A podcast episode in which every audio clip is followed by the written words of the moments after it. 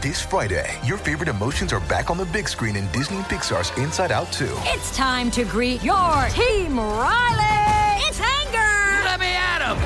Fear. Safety checklist is complete. Disgust. Ew, ew. Sadness is in the house. Oh no. Hello, I'm anxiety. I'm one of Riley's new emotions. Disney and Pixar's Inside Out 2. There's a part two. We're going! Rated PG. Parental guidance suggested. Only in theaters Friday. Get tickets now.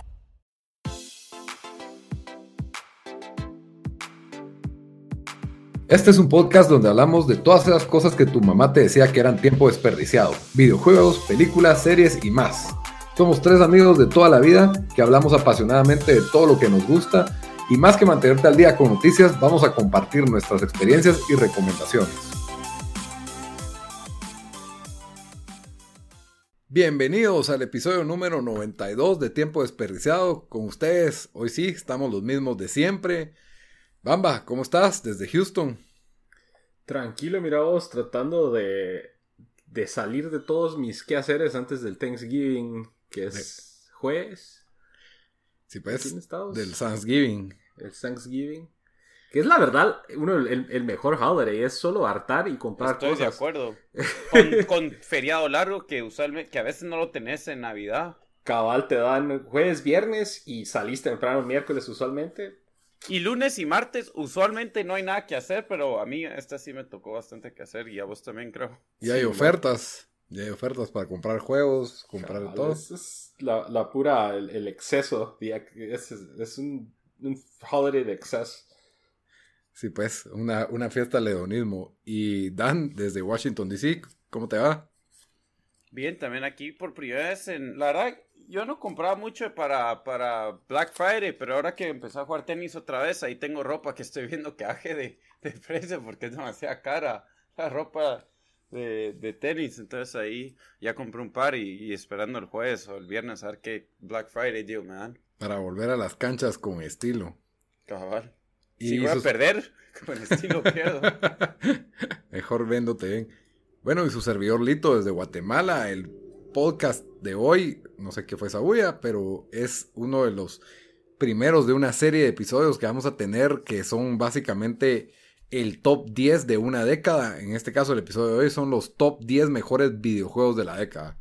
Y por mejores nos referimos a los favoritos de cada quien, porque no, no tenemos un estándar objetivo de juegos. Por ahí tal vez vamos a, a tirarnos un poco de basura a las listas de los demás o estar de acuerdo. Yo calculo que un 30% o 40% de mi lista se va a repetir por ahí. Y mm, ya, ya veremos cómo nos va en las, en las predicciones.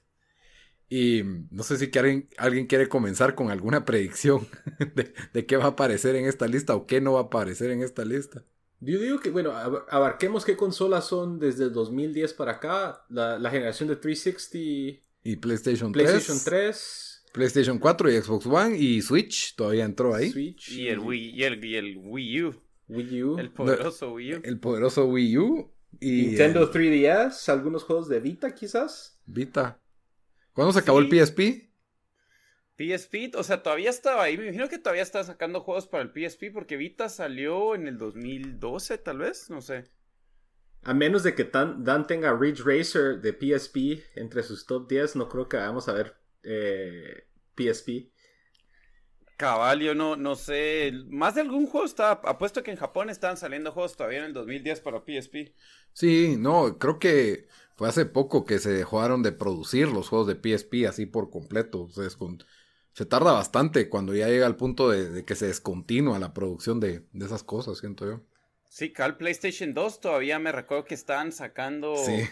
PES, PES 2013 o 14 para PlayStation 2. Sí, especialmente para los mercados de, de otros países, pues, que ahí se Cabal. vendió el, el PlayStation 2, por eso es de que rompió todos los récords de, de ventas de consolas. La verdad que una generación como que dorada de videojuegos esta, esta década, porque... Yo es, sí, Yo siento Es- que... es Ah, la es mejor década de todos los tiempos de videojuegos, creo en, yo. en menos de calidad de videojuegos, no hay, o o sea... No hay mucha competencia. es que es que llegaste ya, ya cuando está en su apogeo el internet. O sea, que entró todo. eh, el que spoiler va a ser eh, número uno en todas nuestras listas, que es eh, Fortnite. Fortnite y Overwatch, ¿verdad? Estoy haciendo el bailecito de Fortnite ahorita, as we speak. Tu flossing. Eh, flossing. todo eso y aparte ya tenías un polish, no para decir que antes no habían juegos buenos, porque hubieron obviamente en todas las décadas han habido, pero siento que había un polish ya de, de ciertas eh, calidad de juegos que estaban saliendo. Eh, o sea, hay juegos, yo, yo siento, sí, no sé, creo que, llegamos a un nivel de, el mercado tal vez a un nivel de madurez y no lo digo en, el sentido ni, ni lo que están haciendo, pero solo ya, ya eran 30 años que llevaba donde, donde lo que, el nivel que se está produciendo en todo tipo de videojuegos, o sea, tenías juegos 16-bit o así retrojuegos saliendo en estos últimos años que, que eran excelentes y todo eso, entonces Sí, solo sí, había sí. mucho más, mucho más y, y, o sea, incluso todavía tenían los, los, em, los hits de siempre con Nintendo sacando pues Mario y todo eso. Y 20 Segas que ninguno fue bueno, pero... Olurum. Sí. Y es una industria que depende mucho del avance tecnológico. Y, o sea, entre más avanzada está la tecnología, ayuda bastante a, subir la calidad de los videojuegos. Y muchas veces, al hacer las comparaciones, comparas a cada juego en su propio contexto histórico. Pues, por ejemplo, un Mario 3 o Super Mario World, esos juegos que en su momento, pues, probablemente fueron más trascendentes que lo que sería hoy un. No sé, un, Sí. un Call of Duty más, ¿verdad? O sea, Sí, otra, hice mi, mi chiste de Sonic porque la verdad se me olvidado Sonic Mania porque lo compré y nunca lo jugué. Ahí. Sonic Mania es buenísimo. Yo lo compré Pero- con, con la Sí, es buen estatua de. Sonic que viene parado encima de un Sega Genesis y lo, lo prendes y hace el ruidito de Sega. Y es Eh, solo eso hiciste con ese juego, Martín. Yo lo jugué, lo jugué en Xbox. Lo topaste. No le saqué 100% porque puedes hacer un montón de cosas, pero sí lo jugué un montón. Pero, no, pero ese, ese fue el primero eh, bueno de Sonic que salía bastante tiempo. Pero que, que era, ay, tenía otro punto que hacer yo. No, no, sí, lo que iba a decir es de que, y creo que lo mencionamos hace unos, unas semanas cuando hicimos los mejores juegos por consola, de que antes No, los que definieron cada consola. cada- cada los que definieron cada consola era como que casi todos jugaron eh, Super Mario, Super Mario 3 o Contra, ¿verdad? O después Ajá. cualquiera que tuvo, si jugaste algún juego de Sega, lo más seguro fue Genesis. O sea, toda esa...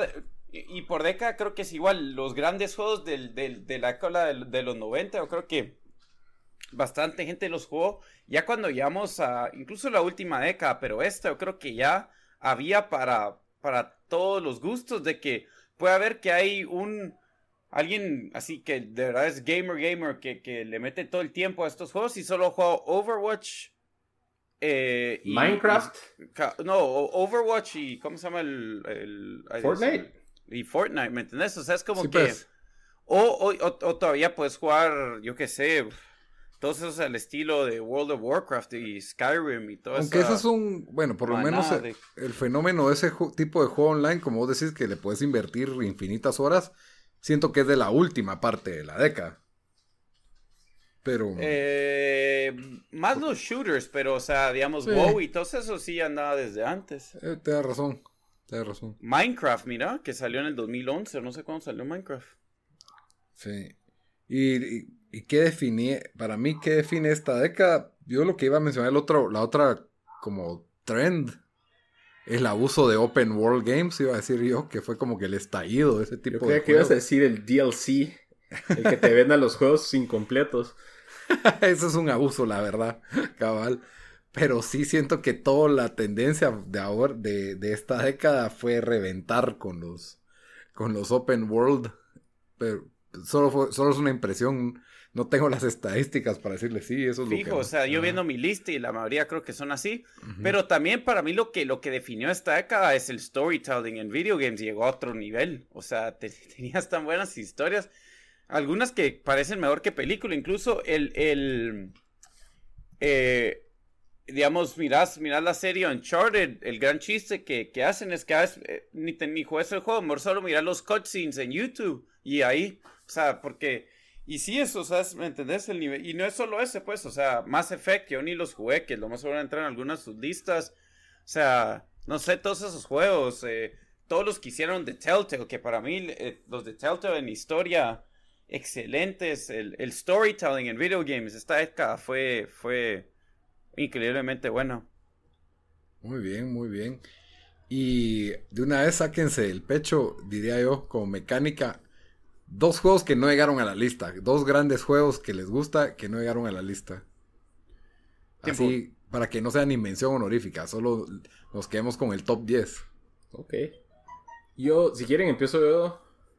Dale, dale. Dejo afuera. eh, Lito mencionó antes del podcast que tomó en cuenta horas jugadas. Y este juego le he jugado tal vez unas 60 horas. Y es este Stardew Valley. eh, en Nintendo Switch. La verdad, es un juego que se ha vuelto bastante popular. La mecánica es pues más o menos sencilla. Tenés tu granja y personalizas tu granja y tenés como que las mecánicas de ir cultivando y personalizando y las dinámicas con el pueblo. Es fácil perderse para, como lo dije, 60 horas en ese juego. Lo haces fácil, Es como el juego ese de la granjita en Facebook, pues eso es. pero así Virgo. Ok. Y está en todas las consolas y creo que también ha sido uno de los juegos que ha tenido bastantes fans en los últimos dos, desde que salió, que creo que fue 2017. Va, pero démosle así sin documental porque eh, estamos con el, con el tiempo algo, Y el o sea, otro ajá. es eh, Forza Horizon 3, que ya lo he hablado mucho, buenísimo. El Horizon 3, no el 7, no el 5, 3. Horizon solo hay 4, chavo. Ah, bueno, ¿y por qué el 3 ma- antes que el 4? El 3 es más Virgo, eh, fue el que es basado en Australia, tenía mejor soundtrack, no sé, me gustó más. Ok, ok. ¿Dan? Em, chucha, estoy viendo aquí mi lista. Em, bueno, yo le voy a tirar mención a... Eh, estoy, estoy viendo una lista de cinco. Le voy a tirar Guacamele, el Guacamele original.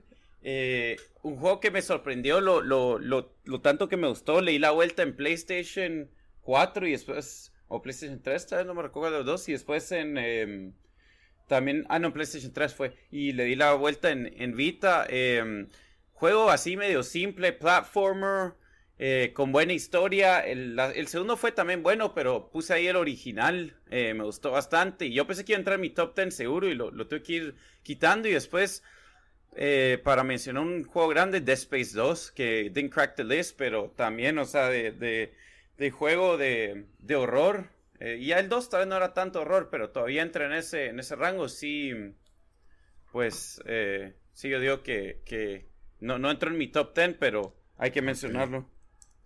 Va, y yo voy a dejar en esa lista a Mass Effect 2. Que Uh, Lurun, no entró en mi top 10. no, no entró en mi top 10. Wow. Eh, es el RPG que he jugado. eh, bueno, la trilogía Mass Effect, la verdad. Eh, son los RPGs que he jugado y para mí son bastante buenos. Y me dieron ganas de jugar un RPG, pero de ahí probé Fallout y quedé curado de los RPGs. No quiero jugar otro en mi vida.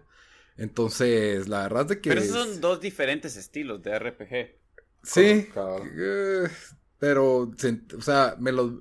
Yo creí que iba a ser Fallout como que, ah, es como Mass Effect, pero en este te- tierra apocalíptica y, y no, fue como aburrido, nada más. Entonces, demasiado sobrecomplicado, no sé, no me gustó. Y, y, y lo que pasa es de que para mí no entra porque el, el que fue para mí más impactante fue Mass Effect 1, a pesar de que en Mass Effect 2 todo estaba más pulido, la historia me gustó más la del 1. Entonces, y que no, que no está en la década, entonces no lo podía meter. ¿Y Entonces qué otro? simplemente dije, el peso, de- el- los puntos de Mass Effect 2 se los roba la mitad el Mass Effect 1, entonces por eso no entró. Y el otro es el juego que más me ha hecho reír de todos, que es South Park The Stick of Truth, que lo dejo, lo dejo ahí afuera. Y realmente es porque sí tiene por lo menos unas No dos hables pan- de ese juego. No Pa, hables de ese juego. ya no está, voy a está en otra lista, está en otra lista, wow, no puedo creer, ok. Entonces ahí lo dejamos y empecemos ya los top 10. La mecánica es que vamos a, a- a tirar así de forma express del 10 al 6, ¿verdad? Y de ahí ya nos Del vamos 10 al sin... 6, sí. Eso fue mi insistencia porque yo cuando vi mi lista dije, no, no, no. No podemos hacer una lista de la década y hacer solo top 5, tenemos que hacer top 10. Porque Y- ellos pero, van- sí- pero yo sé que un top 10 nos va a tomar 3 horas y media. Todos mis jueguitos van a quedar fuera de la lista, dijo. Cabal, todos mis PlayStation exclusives van a quedar fuera de la lista de la Journey. Journey Sound, Sound- eh, ¿cómo se me olvidó cómo se llama uno el de de sounds, pero bueno. Va, entonces, a ver, para mí que pase Bamba al frente de primero, porque él es el que tiene los más variados, siento yo. Va. Eh, número 10, eh, tengo Ma-. Magic the Gathering Arena. ¿What? que también por tiempo jugado, bueno, salió el año pasado y este fue como que la culminación de todos los juegos de, ¿te recuerdas Lito los que han salido en Xbox, los de Duels of the Planeswalkers y todos esos? No. Sorry, ¿qué? ¿Cómo así? The Duels of the Planeswalkers. Todos los juegos de Magic que estuvieron saliendo en Xbox, Ah, ¿te sí, recuerdas? eh, vi que habían varios, pero no, no, no para que se me quedara. Esos pararon siendo como que los pilotos para llegar hasta este punto, en donde fue una realidad revolución de, de mover a la base de jugadores de, que jugaban solo en papel a jugar en una computadora y tomarle como que la pauta a lo que, lo que ha hecho eh, Hearthstone. Entonces, pues. gracias a este juego, eh, Magic ha tenido un boom. Creo que ahorita estamos en una época donde eh, la base de jugadores es lo más grande que ha sido en la historia. Y es un juego que te deja jugar drafts, te deja jugar otros formatos desde la comodidad de tu casa y gratis, pero obviamente le puedes meter dinero también. Y fue para mí una, una verdadera innovación, entonces por eso lo tengo número 10, también le metido muchas horas. De hecho estuve jugando ayer y eso fue lo que me dio el chispazo ayer ya noche noche jugando un poquito. Eh, número 9 es otro juego que le metí un montón de horas eh, en el Nintendo Switch, que salió también en 2018, que se llama Into the Breach. Eh, Wow.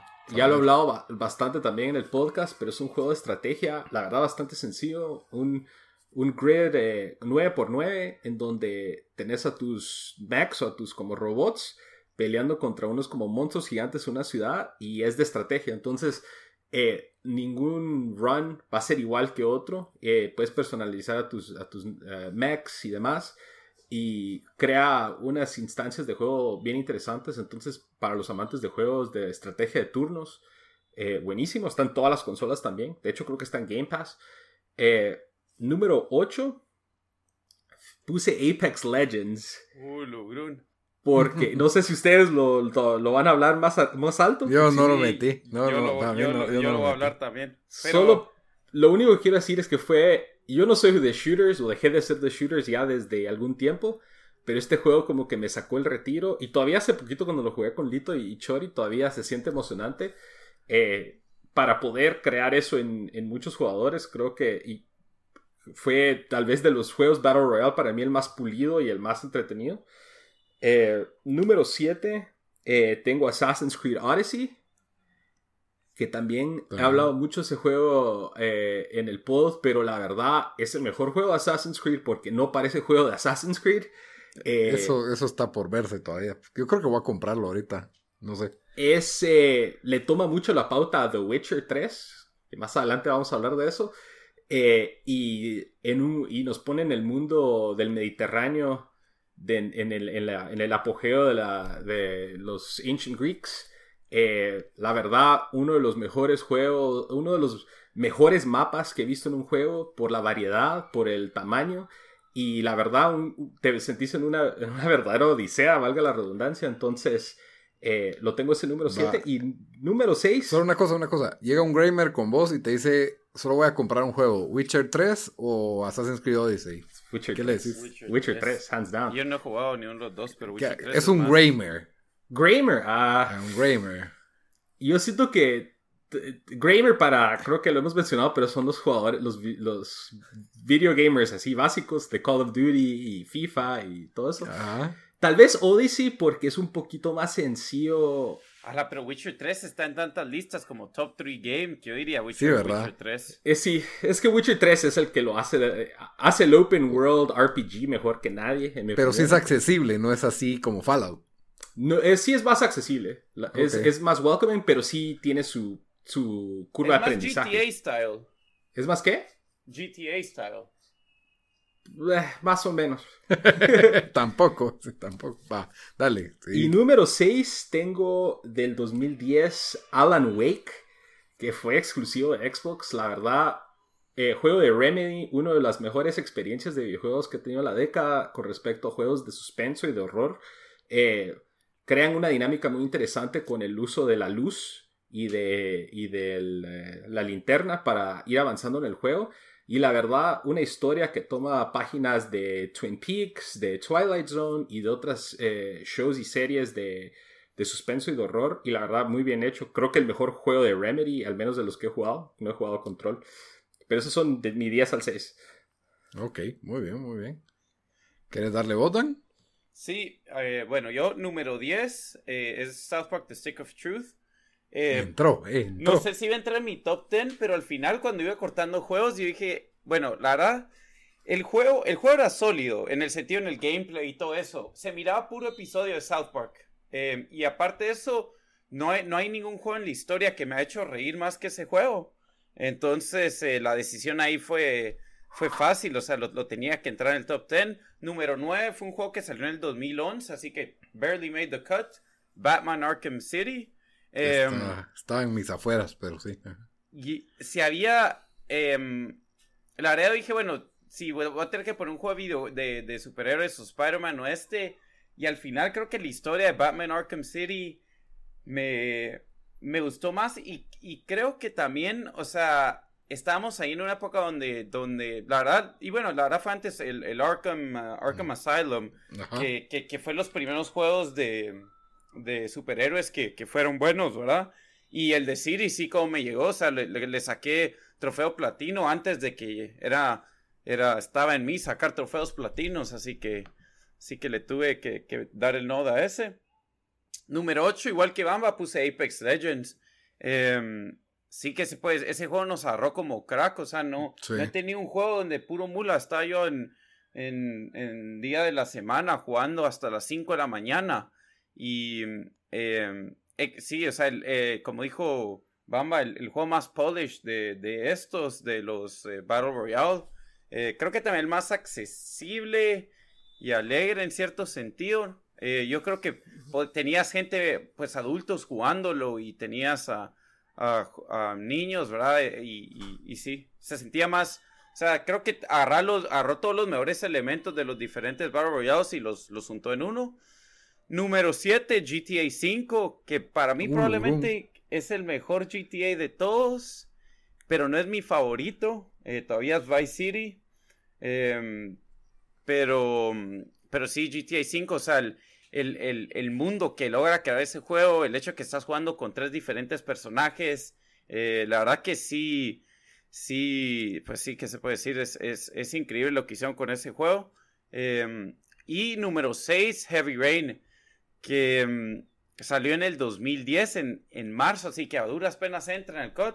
Y es un montón de gente le, le tira eh, mierda a ese juego porque es, es como casi que solo de esos eh, Time Press Walking Simulator, ¿verdad? Hasta cierto punto, pero, uh -huh. pero la historia de ese juego, el hecho de que se pueden morir todos los personajes o se pueden morir dos, o, o sea, eh, tenés que rescatar a un niño que está secuestrado y spoiler alert, el niño se puede morir, ¿verdad?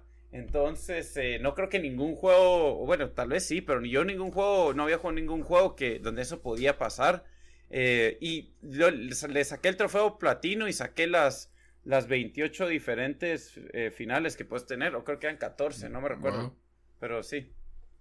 Sí que ese es mi 10 a 6. El 10 al 6. Muy bien, muy bien. Entonces, bueno, voy yo. Mi número 10 es Halo 5.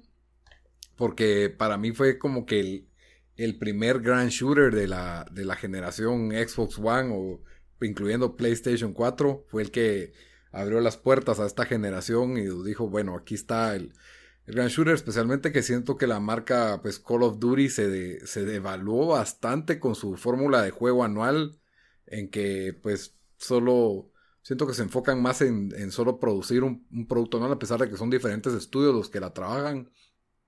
Eh, la calidad no de, de Halo 5 pues no es tanto en su historia de, single player, ¿verdad? Que no fue, no fue la gran cosa.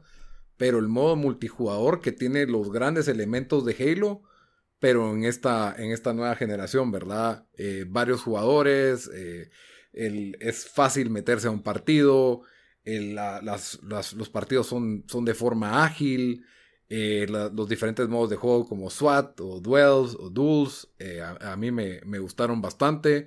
Eh, tenía un sistema de ranking que era un poquito, digamos que avanzado para, para su época, ¿verdad? Especialmente para los que no son gamers de, de PC, ¿verdad? Entonces, para mí sí le abre, le abre bastante las, las puertas a los shooters en, en esta nueva generación. De ahí número, número 9, Red Dead Redemption 2 Ah, que para mí es un, es, es, es- o sea, ya dejando de lado lo del 1, la, la, la calidad de gráficas, el detalle de este mundo, una, una, una buena historia de western con, con Arthur Morgan, un protagonista bastante, bastante interesante.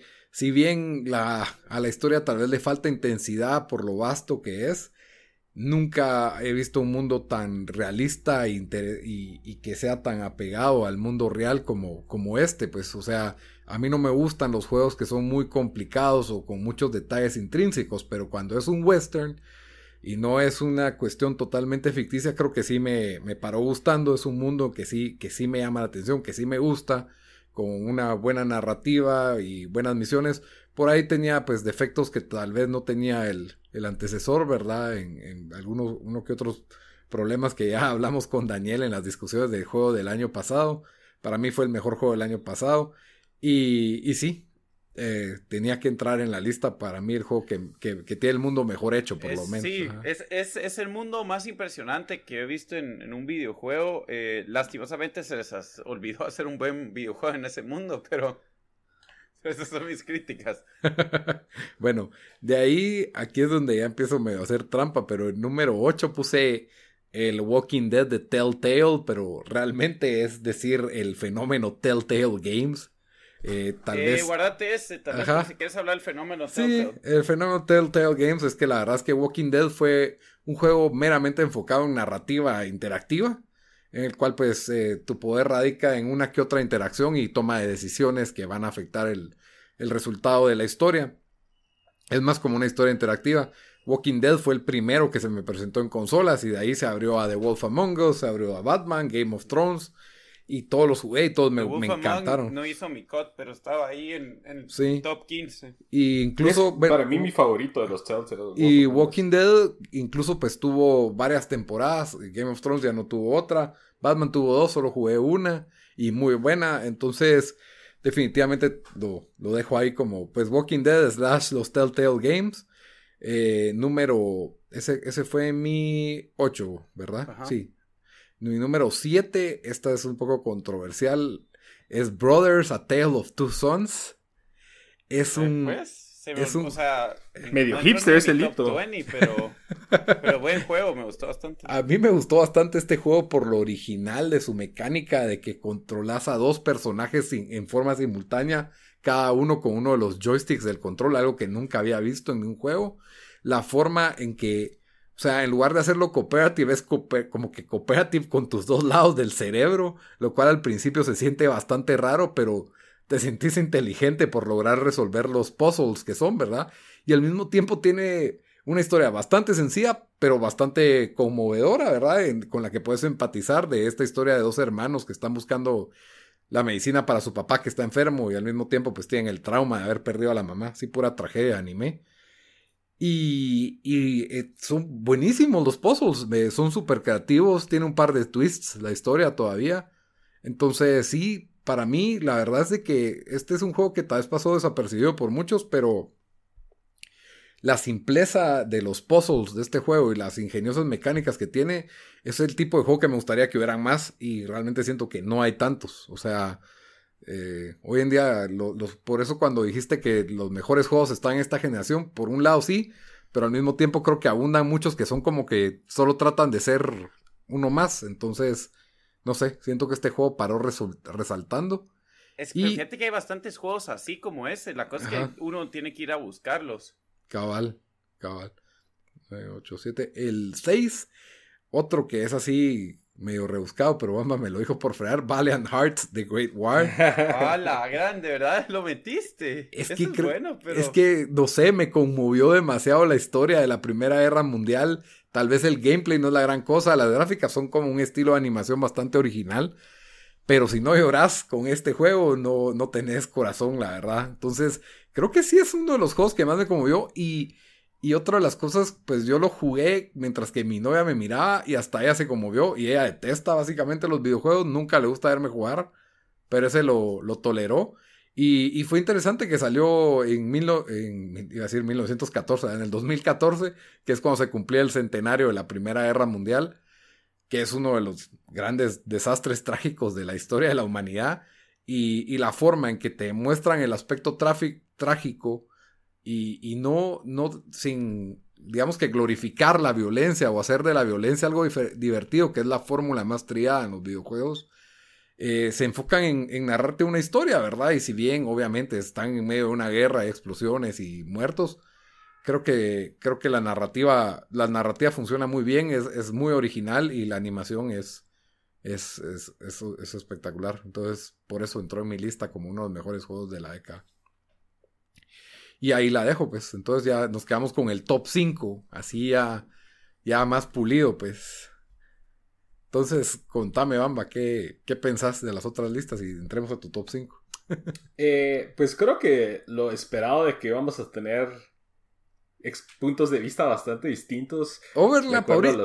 Ajá, dale. De acuerdo a los gustos que tenemos, creo que Dan va a tener un heavy PlayStation.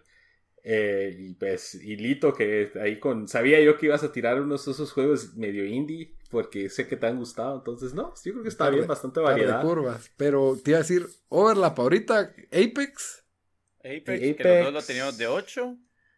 Telltale, The Walking Dead. Telltale y por ahí medio South Park, ¿va? Que queda entre 10 y yo lo tenía Bueno, yo dije GTA 5, no sé si entró en tu top 5. Ah, sí, ahí está, ahí está, ahí está GTA 5. Ok. Bueno, pues. Eh, bueno, el número 5 es eh, The Elder Scrolls V Skyrim, que la verdad es un juego que creo que si lo miramos ahora sí se mira como que un juego de su era del 2011. Eh, ya los otros juegos que han salido pues posteriormente lo han dejado, pero en su momento no fue como que, bueno, estaba el Elder Scrolls 4 y este lo tomó, lo llevó a otro nivel, la verdad eh, Bethesda para mí creó una de las, uno de los mundos más interesantes en videojuegos. Eh, con, es, eh, con esto yo me recuerdo lo compré, me lo regalaron de hecho para Navidad, me lo regaló Sara, saludos Sara. que no está viendo, por cierto. Y yo amanecía jugando Skyrim y, y creo que fue uno de esos pocos juegos de que yo eran las 6 de la mañana y tenía que ir a hacer cosas el día siguiente yo estaba jugando Skyrim y y la verdad creo que fue, ha sido, ha creado un fenómeno de, se, se volvió cultura popular. Eh, ha, salido hasta Bethesda haciéndose burla a sí mismo porque el juego lo han sacado en toda consola que lo deje. Eh, entonces, no sé, a mí sí la verdad creo que fue, a pesar de que tiene un engine un poco viejo, eh, el gameplay bastante interesante, RPG, mundo abierto, vista en primera persona pero con una historia eh, bastante compelling que te deja tomar diferentes caminos. Puede ser un asesino, puede ser un mago, eh, te puedes unir a diferentes como que gremios y el punto es como que... Pero al trasfondo hay una historia bastante épica en donde el Dragonborn, que es el personaje que controlas, tiene poderes nacidos de los dragones y no sé, yo sentí que fue uno de esos RPGs que definieron, o un juego en sí, que definió la generación de 360 de PlayStation y que hasta la fecha creo que el año pasado lo sacaron para Nintendo Switch. Eh, no sé, yo, ustedes creo que nunca lo jugaron, ¿va? No, yo medio vi Oblivion y dije, y de ahí vi Skyrim y dije, no es para mí. No. Cabal, eso dije yo también. Pero sí, creo que, y también deja como que este estilo o este juego ya le toma muchas pautas a otros juegos que salieron después, quizás no tanto en el gameplay, pero sí en el diseño de los mundos y el diseño de la historia. Eh, pero sí, creo que es un juego que definió la generación, uno de los juegos que le metí más horas de la generación. Y es un juego que hasta en el Elite 3 de del año pasado eh, crearon un Skyrim para Alexa, Amazon Alexa. Entonces le decías al Amazon Alexa, play Skyrim, y era un juego como narración, narración sí lo podías jugar por un buen rato, te iba poniendo como que, bueno, está el camino por las montañas y este otro camino, ¿qué elegís? Le decías mountains. y así ibas jugando la, la, historia. Entonces fue en parte chiste porque fue como que los de Bethesda tratando de zampar este juego por todos lados, pero eh, creo que pero Al mismo tiempo los zamparon, pues. y al mismo tiempo los zamparon, pero sí, eh, Skyrim para mí número 5. Muy bien, muy bien. Dan, tu número 5. Mi número 5 es el mejor juego, en mi opinión, de esta generación, de esta última generación de consolas, God of War. Em, lo dije antes, pero ese es, eh, si habría un cast en videojuegos, eh, creo que este es el mejor cast en la historia de videojuegos, en el sentido que los seis o siete personajes que, que hablan, tal vez son un poco más, pero no es, no el elenco no es, no es muy grande, pero todos tienen, o sea, eh, son excelentes las partes que tienen, están re bien escritos. Em, es, el, es de los pocos juegos, y dio pocos juegos, pero no me recuerdo otro juego donde, bueno, o sea, vas, vas en, cuando vas caminando, vas, digamos, en el barco y te tenés que, que y tenés que salirte, eh, ahí, vas cargando una cabeza, spoiler alert, que te cuenta, que te cuenta cuentos, ¿verdad? Y, yo me recuerdo que y bastante gente hacía eso. Yo me quedaba montado en el barco hasta que acabara el cuento y después me bajaba, ¿verdad? O sea, esperaba mis 3, 4 minutos. Aparte de eso, las gráficas, la historia del juego entre, entre Kratos y su hijo, el hecho que a mí nunca, yo ni jugué ni me interesó ninguno de los otros God of Wars porque pues se me hacía este tipo todo enojado en esteroides. O sea, no, no, no muy, no, no me llamaba la atención esto. Pero aquí era un story driven game eh, sí, o sea, y, también las peleas que tenés, eh, que lo hicieron en la mitología nórdica. Para mí, el sí, o sea, terminé ese juego y dije, no, no sé qué más le pudieron haber metido para que, fuera mejor este juego. O sea, es un. Y, no se sintió muy largo, aunque creo que es como 20 horas o 25. Eh, sí, no, no sé qué más puedo decir de ese juego, pero. Pero si hay un juego que, alguien va a jugar de esta generación de, de consolas, les digo, jueguen God of War. Fue tu mejor juego del año pasado, ¿verdad? Sí. Ok, está bien. Bueno, yo aquí me voy en la número 5 con un pick que es como, como, un, como un crush del colegio, básicamente. Que ahorita, que ahorita ya solo te acordás de lo bueno. Y estoy hablando de PUBG. ¿Por qué, por qué escogí a, PUBG antes? Entró en mi, sí, entró en mi, en mi top, en mi top 20, pero después tuve que irme con Apex porque fue más, más pulido. Sí, Apex fue, más pulido, pero lo que tenía PUBG, uno, el concepto en sí, y solo estoy pensando ahorita en lo bueno, eh, me gusta más eh, las armas realistas, los transportes realistas, eh, lo versátil que era de que si querías jugar de uno, podías jugar de uno, de dos, de tres o de cuatro. Eh, es, esa sensación de que van los cuatro en un carro, o van dos y dos, o los otros dos en moto, y que todo se pudiera ir al carajo después de media hora de estar jugando. Es un eh, o sea, la verdad, lo, los momentos que gocé de PUBG cuando estábamos empezando todos a jugar este género de Battle Royale, es algo que a lo mejor cuando ya jugué Apex, pues ya estaba un poco más quemado, ¿verdad? A pesar de que considero que Apex, eh, como dijiste, ¿verdad? Tenía un pulido que no tenía PUBG, que ni de chiste, y al mismo tiempo tenía otros elementos que lo hacen como que más ágil, más rápido, no tienes que esperar tanto, no te tanto partido aburrido, que, que le falta ritmo, y, y bueno, PUBG tiene ese factor como que más realista o impredecible, y, y así como dijo, creo que fue Patton, no sé, acabo de ver el documental de la Segunda Guerra Mundial, ningún plan sobrevive, sobrevive la, la batalla. algo, algo así era, así era PUBG, ¿verdad? O sea, por más de que hacías tus estrategias de un minuto a otro, todo se podía ir a la, a la, a la droga. Y, y, esa sensación, como te, como te digo, de, de que podían estar así bastante separados o bastante juntos o todos en una cabañita metidos o en un baño, así como en el primer juego de PUBG con Bamba. Uh, eso fue uno de los momentos, uno de los mejores momentos jugando videojuegos, period. Cabal, o sea, estábamos, el, fue creo que el día que bajamos PUBG y los dos así en un baño todo el partido hasta el final, que ahí de suerte ahí quedó el círculo. Y alguien abrió la puerta del baño y con, con escopeta se fueron chucos. Bamba creo que estaba ya tirado en el piso. Ese chicken dinner fue el mejor chicken dinner. Cabal. Y fue, fue bastante épico. Y, y cabal, a veces podías ganar por suerte. Entonces, toda esa serie de sensaciones, como te digo, es una elección muy emocional por la que puse PUBG de, de número 5.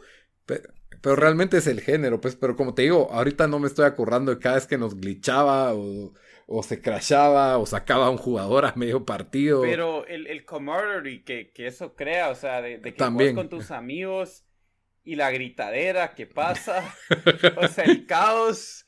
Eh, no solo eso, yo, yo, y esto sí todavía es cierto, eh, incluso más que Apex o que otros de los Battle Royales que he jugado, o, o la, no hay más que la ansiedad o el nerviosismo que sentís que cuando estás en ese último círculo de PUBG y hay como dos o tres equipos, o si estás solo y sabes que todos deben estar escondidos, o uno está un piso abajo tuyo, otro está no sé dónde. O sea, sentís un pánico que ni te, casi que ni para de respirar en vida real, porque sentís que alguien te va a oír y no te tratás de, mover. Es, es increíble lo que ese juego logró, logró hacer.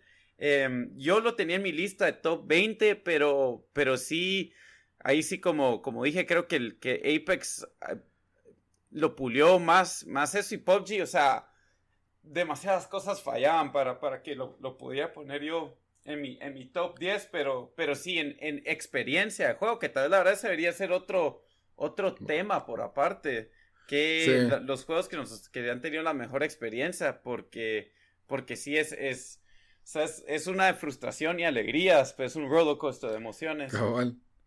Sí, aunque, ¿qué es lo otro que iba a decir de, de PUBG? ¿Te hizo comprar un Xbox? Me hizo comprar, no, o sea, o, cuando vas, estás jugando, ay Dios, ¿cómo se llama? El del desierto, el, ahorita se me olvidó el nombre del mapa. Sí, no se vio también. Y agarras la, la van y la van va toda lenta y estás tratando de escaparte y hacen una subida y te andan disparando. Así esto iba a decir, creo que también al principio era más alegre porque como que no estaban tan curtidos los jugadores yo creo que te más alegre al principio, sí. Después ya la Mara se puso muy cabrona y era como que. Sí, o sea, te agarran, te estás en una casa y de repente te caen molotovs, granadas y después entran dos de cada lado y sí, ya son todos coordinados y ya, no, ya no se puede. Y la Mara ya sabe, o sea, porque sabes que gente lee hacia dónde va el círculo, porque como que ahí, ya tiene ahí su celular ahí, pero eh, sí, o sea, de que puedes ir determinando. Sí, ya, ya, o sea, yo las otras veces que jugué PUBG, que lo regresé a jugar, aparte que ya se sentía súper lento por Apex, pero sí ya, ya sentí que el nivel era demasiado alto y que no, no, no era lo mismo. ¿Quién anda ahí apuntando ahí? Ok. Pues sí. Ok, entonces, no, yo estoy callando mi teléfono. que se me había, se me había olvidado. Pues sí, entonces nos vamos al número que toca. Cuatro. Número cuatro de Bamba. Ok, el número cuatro tengo Mass Effect 2. Eh, de BioWare salió el año 2010. Eh, Cabalito habló un poquito de Mass Effect 1 que la verdad... Estos son como que, bueno, Mass Effect 1 sentí, fue como que más sorprendente o refrescante e, ese tipo de juego de que hayan tomado la idea de los RPG que tradicionalmente se habían hecho con mayor calidad o con un estilo muy específico en Japón y como que crearon el, el Bioware creó el RPG occidental eh, con la serie de Mass Effect pero Mass Effect 2 ya era como que todo era más pulido la historia eh, creo que mejora un poquito para mí creo que Mass Effect 2 es el mejor de la serie y la verdad nos da muchas cuestiones que también se ha vuelto staples de, los RPGs que salieron después, como por ejemplo eh, el manejo de los diálogos, que creo que fue Mass Effect el primero en hacer en lugar de, de, todo leído, todo era hablado y vas escogiendo.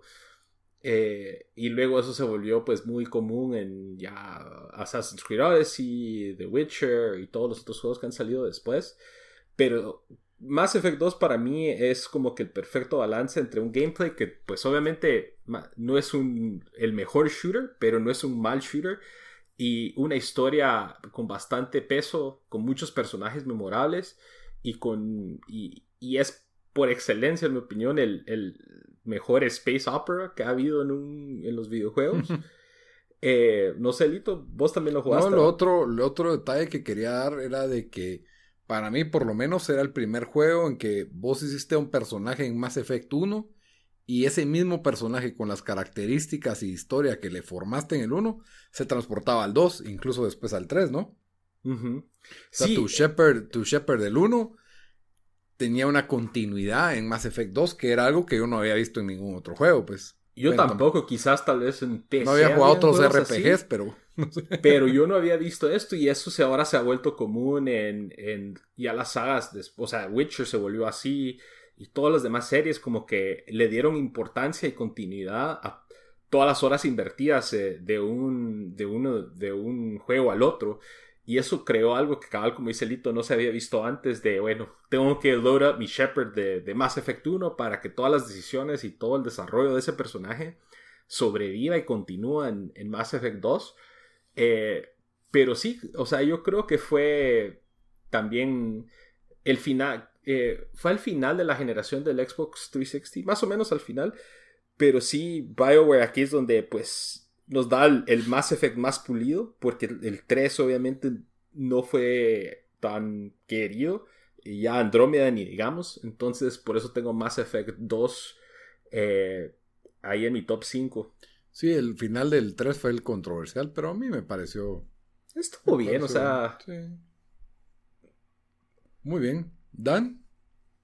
Eh, bueno, yo número 4 tengo un juego que ya mencionaste, Lito, que es em, The Walking Dead Telltale eh, temporada 1. Y la verdad me cuenta eh, qué tanto piensa este juego porque alguien cabal puso eh, en, uno de los eh, grupos de Facebook que ando yo ponen como que pusieron ahí que, que de las memorias de los videojuegos que más te han dado. Y cabal lo primero que pensé es, bueno, después de The Last of Us dije cuando, cuando se muere, ay Dios, ahorita estoy el papá de. el que no era papá. Sí, se me pasó. Eh... Ay, Dios. Eso es lo que hace cuando, no mío, como en una semana. El que se eh, corta el brazo. Eh, Lee, Lee, cuando se muere Lee. Ah, ya, sí, pues. Entonces, eh, y no solo eso, pero el hecho de que, bueno, primero, ahí era el, el, el Walking Dead está en su apogeo, eh, la serie y te dicen va a salir un, juego basado en esto, ahí siempre uno tiene un poco de miedo porque empezás a hacer un cash grab. Sale y es prácticamente un walking simulator, pero desde el principio, cuando, cuando está solita eh, Clementine y tenés que esquivar eh, zombies, no sé, está, está, tiene sus problemas el juego y sí, tal vez no es tan interactivo pero la o sea, qué, qué tan bien escrito fue de las experiencias más memorables que he tenido de, de videojuegos y, y, por eso pues lo, lo, no lo podía bajar de, de cuatro en mi lista. Y se siente como, como, como un Walking Dead porque son cinco episodios, si no estoy mal, la primera temporada, por lo menos. Son cinco episodios. Va, y sentís que del 1 al 5 hiciste de todo, pues una travesía completa de, de, de, conocer gente, de aprender de los walkers. Sí, de verdad se siente se siente puro Walking Dead y, y, y sí, o sea, es, es, un emotional journey ese juego. parás, yo los jugué todos al mismo tiempo, o sea, ya había salido el juego, entonces jugué los cinco así, casi ah, de corrido, sí. Así es como se juega Telltale, la verdad, eso esperar un episodio por episodio, no puedo. Y lo terminás y, y, y, y, andas como que puchica, o sea, ¿qué, qué fue eso, verdad?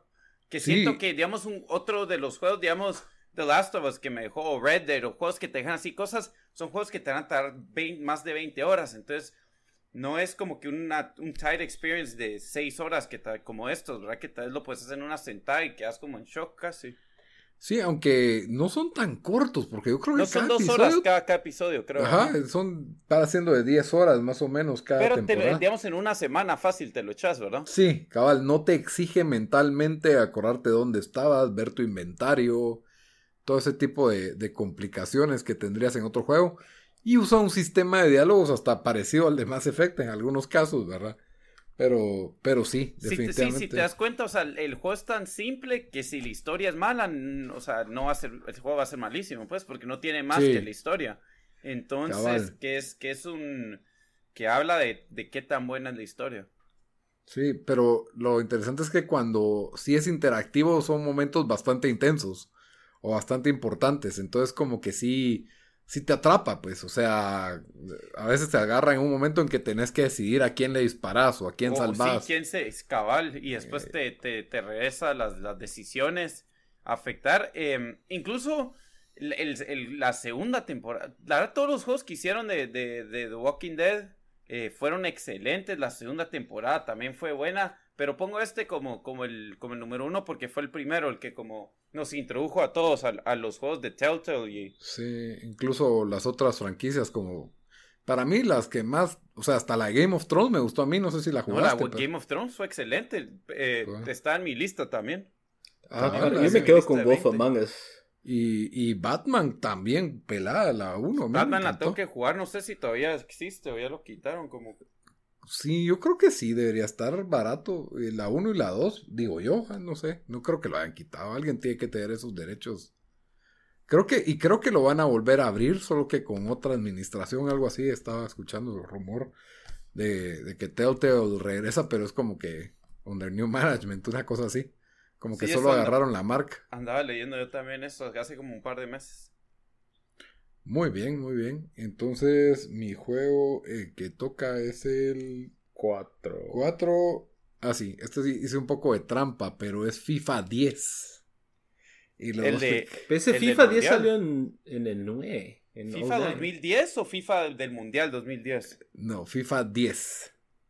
Pero ese técnicamente no es de la década, década Lito. Sí, pero es 10, entonces sí es de la década y además que ocupa la temporada. de Yo hubiera, yo hubiera puesto el de el del mundial donde casi cuando llegué a Guate en, en World Class y no nunca pude ganar la final con Guate en World Class. Pero es que la jugábamos con ese modo que solo usabas a un jugador, creo sí, yo. yo algo sé, así. pero igual. Era buenísimo eso.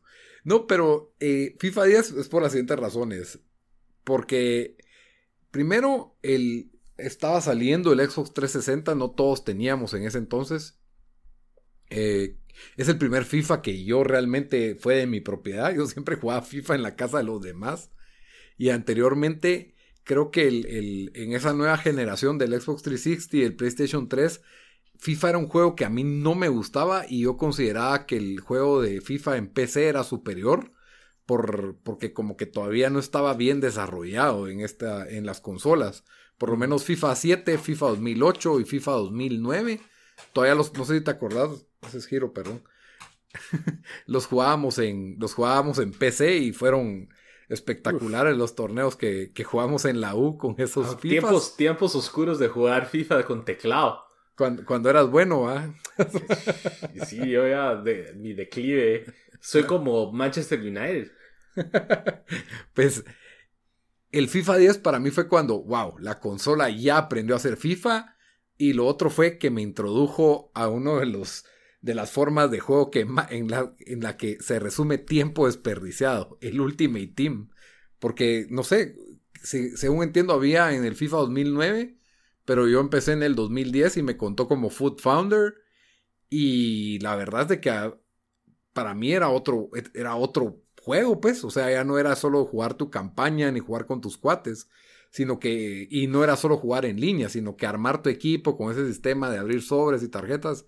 ¿Y para qué? Pues, o sea, obviamente era una máquina de dinero, yo no gastaba dinero, pero igual, o sea, ese modo de juego me ha atrapado año tras año, tras año, tras año, y ahí estoy, pero todo empezó con el FIFA 10, por eso es de que lo tenía que meter como, como un evento de la década. Y la, la verdad ahí también em, eran tiempos más inocentes antes que FIFA se diera cuenta de lo que tenía en sus, en sus manos. Entonces yo creo que, tam- eh, o sea, siempre ha sido pay to win, pero creo que el pay to win era menos en esos tiempos. Yo no jugué en el 2010, pero sí me recuerdo en... En Yo Madden sé. jugabas vos, creo. No, 2013. Sí, bueno, el Madden lo jugué, pero que tenías jugadores todavía que usabas jugadores eh, plateados y andabas con tus delanteros de 77. No como ahora que rápido puedes conseguir delanteros así buenos, ¿verdad? Siento que costaba más armar un, un equipo. Sí, tenías que empezar obligatorio con bronce, pues no, no podías traer dinero el año pasado, ni especialmente si no ibas a comprar sobres, ¿verdad? Sí. Pero las mecánicas para obtener sobres eran como que dinero, Ah, pero sí podías así como que vender, o sea, yo podía hablar con Bamba y venderle tal jugador y él me pagaba lo que yo le pedía Sí. o, o él podía declinar. Habían transacciones personales, lo cual era como que más Como yo interesante. vendí, que por cierto, side story, yo vendí, y esto es cuando estaba yo jugando, eh, cuando yo estaba viviendo en, Ces- en Suecia, me salió Tom Brady, la tarjeta de Tom Brady en el juego de Madden, o sea, esto era 2009, 2010. Me Ajá. recuerdo que lo posteé en el foro de EA y diferente gente me manda como que su cuánto me iban a dar. Y después con este tipo nos estamos hablando, son como las 4 de la mañana. Yo le estoy hablando a él por teléfono y me dice, va pues, postea, eh, ¿qué jugador vas a postear? Y yo posteé a un jugador y él me pagaba el max bid por un jugador que digamos cuesta mil, me pagaba 50 mil por ese jugador. Y después, entonces así hicimos, porque la cosa era si posteabas Brady que estaba extinct, rápido lo iban a comprar, ¿verdad? Entonces era como que va, ahorita, lo voy a postear, uno, dos, tres, ah, ya lo tengo. Y, y así hicimos una transacción donde, donde me compensó comprándome un, un montón de jugadores malos. Pero por eso lo quitaron. Y la Mara también lo vendía por dinero. Sí, me imagino que es lo que, lo que no quería que pasara, ¿verdad? Que la gente ganara dinero de su juego. Pero sí, para mí ahí es donde empezó ese mundo del Ultimate Team y por eso lo tenía que meter como el evento de la década. Bueno, muy bien. Entonces nos vamos a los números 3. Bamba, ¿qué tenés de número 3? Ok, número 3 tengo mi juego favorito de Nintendo 3DS y también estuvo en mi lista de top 5 de todos los tiempos. Eh, estoy hablando de Fire Emblem Awakening. Eh, la verdad, este juego eh, salió en 2013 en Estados Unidos. Creo que aquí es donde al final de cuentas despega esta franquicia así de despega a donde está ahora que se ha vuelto una de las franquicias más populares en el West para Nintendo pero antes de esto hubieron eh, creo que hubo un remake de eh, uno de los eh, Super Famicom games en el original DS hubo uno en el GameCube y uno en el Wii en el Wii regular pero estos todavía no, no habían tenido la popularidad y no se vendieron tan bien. Creo que de hecho, eh, especialmente el de Wii y el de GameCube son, hasta la fecha, pagas 70, 80, 90, 100 dólares por una copia, porque no hay muchas copias. Pero eh, Fire Emblem Awakening, en- Awakening es donde continúa con la forma clásica de, Fire Emblem, en donde es estrategia a turnos, armas tu, tu ejército y vas eh, avanzando en la historia. Nos da una historia que incluye time travel, eh, personajes memorables, personajes... La otra broma es de que Fire Emblem es como un dating simulator porque tus personajes pueden tener hijos y esos hijos se vuelven playable characters en la historia. Entonces, dependiendo quiénes se emparejaron, de esta- eh, tenés personajes diferentes. Entonces, eso le da una, una dinámica bastante interesante porque tu playthrough quizás no te van a salir, obviamente no te van a salir todos los hijos, pero sí algunos y cada uno pues con sus fortalezas basados en los papás. Eh, y, y es donde al final de cuentas como que they embrace el, el- el- el aspecto de permadeath, que es, una, es un algo eh, que va de la mano con esta serie, que si se muere uno de tus personajes en batalla, se muere for good. Para siempre. Ajá. Entonces, eh, la verdad creo que me tomó como se- 60 y algo horas de terminar este juego. Y un juego bastante, bastante épico y cimentó a Fire Emblem como una franquicia de las más fuertes de Nintendo, no solo en Japón, pero en Norteamérica. Y tal como lo vimos con Fire Emblem Three Houses, eh, que es básicamente Awakening, solo que mucho mejor y ya en el, en el, eh, en el Switch. Pero sí, creo que fue uno de esos juegos de que personajes memorables, como eh, mencioné los hijos, Crom, eh, Lucina, un montón de personajes que hasta tienen amigos que antes no habían, no, o sea, vas a un Target y está el amigo de Mario y el de Luigi y los de Fire Emblem. Eh, de hecho, tengo todos los amigos de Fire Emblem. Eh, Ah, los amiibo. Ay, amiibo, ajá. Yo también tengo como que amigos. Yo también, que- yo, a mí como así que Uh, estaban a la par de, de Super de Mario en la tienda. Yo como así. que en Target, en la tienda Target. ¡Qué hombre! ¡Amigos! Ah, ya, ya, ya, amigos. sí, Eh, Y ya todos los personajes, incluso este juego, varios personajes ya aparecen en Super Smash Bros. Entonces, por ser el juego que cimentó a Fire Emblem en, el occidente, lo llevó a, una versión mucho más modernizada, pero siempre teniendo las mecánicas originales de juego y porque me dio una historia para mí de las más interesantes y de las mejores historias que he jugado en un videojuego. Este es de hecho uno de mis top, subo mi lista de top 5. Eh, lo incluí y fue para mí una experiencia que me sorprendió que hayan podido tener todo esto en un handheld. Obviamente esto yo compré un Nintendo 3DS antes de un Vita, entonces los juegos de Vita los vi después, pero o sea, se me hizo increíble todo lo que le metió todo el contenido y toda la historia que había en este juego en un handheld, que los handhelds, especialmente los de Nintendo, no eran como que muy famosos por, por tener historias muy profundas. Entonces, por eso lo tengo como número... ¿Qué es? ¿Tres? Tres. Ajá. Sí. Muy bien, Fire Emblem, ahí sí va solito. sí, yo sé que este no, no es de... Es un juego no sabe, yo no sé nada de Fire Emblem. pero, yo me voy ahí. Pero para ser es interesante que de ese niche se ha vuelto, ha crecido bastante, eh, pero es un estilo muy particular y creo que no es para, no es para todos porque es fácil decir, este juego es aburrido, porque es, pero en realidad no lo es. Y es bastante anime, ¿va? Sí, el estilo artístico es, es así de animación japonesa. Eh, y tiene unos cutscenes bien pelados que parecen puro anime. Muy bien, muy bien. Entonces nos vamos al número 4, al número 3 de Dan. Eh, bueno, eh, aquí no, eh, me voy con el segundo juego del 2013, que yo creo que fue el mejor año de, videojuegos de, la década. el primero fue GTA V, el segundo es Bioshock Infinite. este juego, solo pensar en este juego me emociona otra vez. Y, y un poco es, no diría que es medio trampa, pero, pero fue porque el DLC fue fue tan bueno. Spoiler alert, si alguien no jugó Bioshock Infinite y lo quiere jugar. Eh, Infinite es el 3. Ajá. Ah, ok. No escuchen esto. Em, el DLC cuando te enseña de que lo que está pasando, o sea, cómo están conectados eso con, los primeros Bioshock y de que es eh, universos paralelos, fue, o sea, a mí me enseñaste lo que tiene que ver con Parallel Universe y I'm on board. Y yo me emocioné tanto porque vas caminando y te enseñan como que las diferentes ventanas en lo que está pasando en todos los diferentes parallel universe y en los, y en los timelines. Y yo como que, ah, la verga, qué increíble este juego. no sé, me, me, me saca la sonrisa solo pensar en eso. Y aparte que el juego es virguísimo, era un concepto nuevo que, o sea, es una ciudad flotando en el aire.